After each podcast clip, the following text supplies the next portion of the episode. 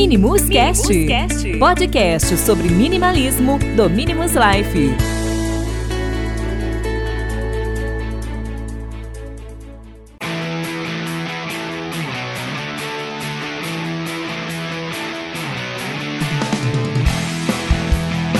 Olá, ouvintes, sejam bem-vindos para o episódio 32 do Minimus Cast. O meu nome é Bruno e no episódio de hoje eu vou falar sobre os três níveis do minimalismo. Em uma superfície, quando conhecemos o minimalismo, parece que ele consiste apenas em ter menos coisas materiais.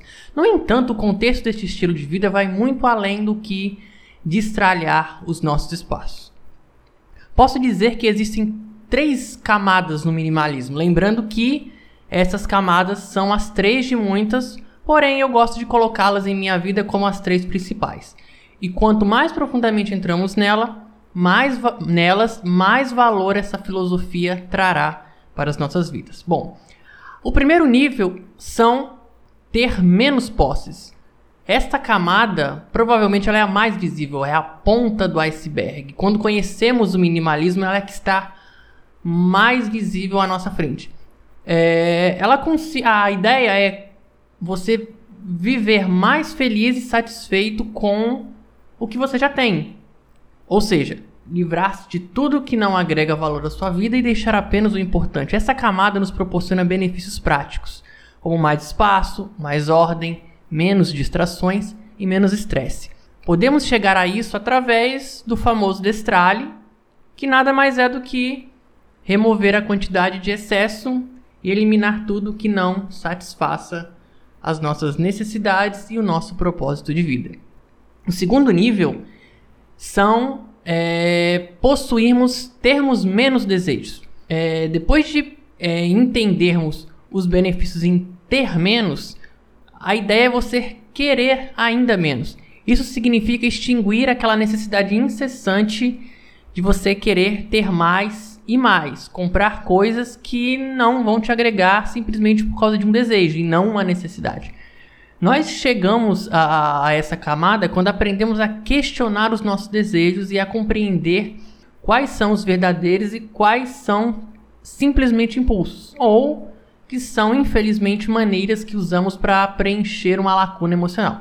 Essa camada pode nos ajudar a viver com maior satisfação, gastando obviamente menos dinheiro e uma boa técnica para alcançar essa camada que eu gosto bastante que é a gratidão. Gratidão nada mais é do que uma ferramenta que consiste em você criar hábitos e rotinas para agradecer de forma consciente aquilo que você já tem e esquecer a necessidade de preencher uma lacuna emocional com algum bem físico. A terceira camada é ter menos apego. Assim, em minha concepção, é a camada mais profunda do minimalismo, o desapego. Temos que aceitar que a pura felicidade reside no nosso ser e não nas coisas externas. É, devemos reconhecer que nada nos pertence, nem coisas, nem pessoas, nem a natureza, nem nada. Em outras palavras, aprender a tirar o eu ou o meu das coisas.